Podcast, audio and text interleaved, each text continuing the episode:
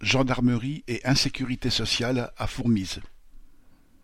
Fourmise, dans le Nord, ville de onze mille quatre cents habitants, dispose d'une caserne de gendarmerie depuis 2015, en remplacement du commissariat fermé à la même date.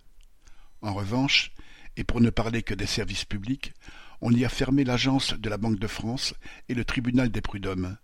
Les horaires d'ouverture de la caisse d'allocation familiale et de la sécurité sociale ont été réduits, la gare SNCF est fantomatique, des classes sont régulièrement fermées, l'hôpital est sur la sellette depuis longtemps.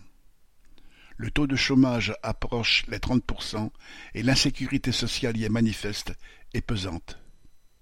Mais, presque tous les samedis, trois gendarmes caparaçonnés passent rapidement au marché, sans naturellement que cela ne change quoi que ce soit, ni à l'insécurité sociale, ni même au vote des électeurs.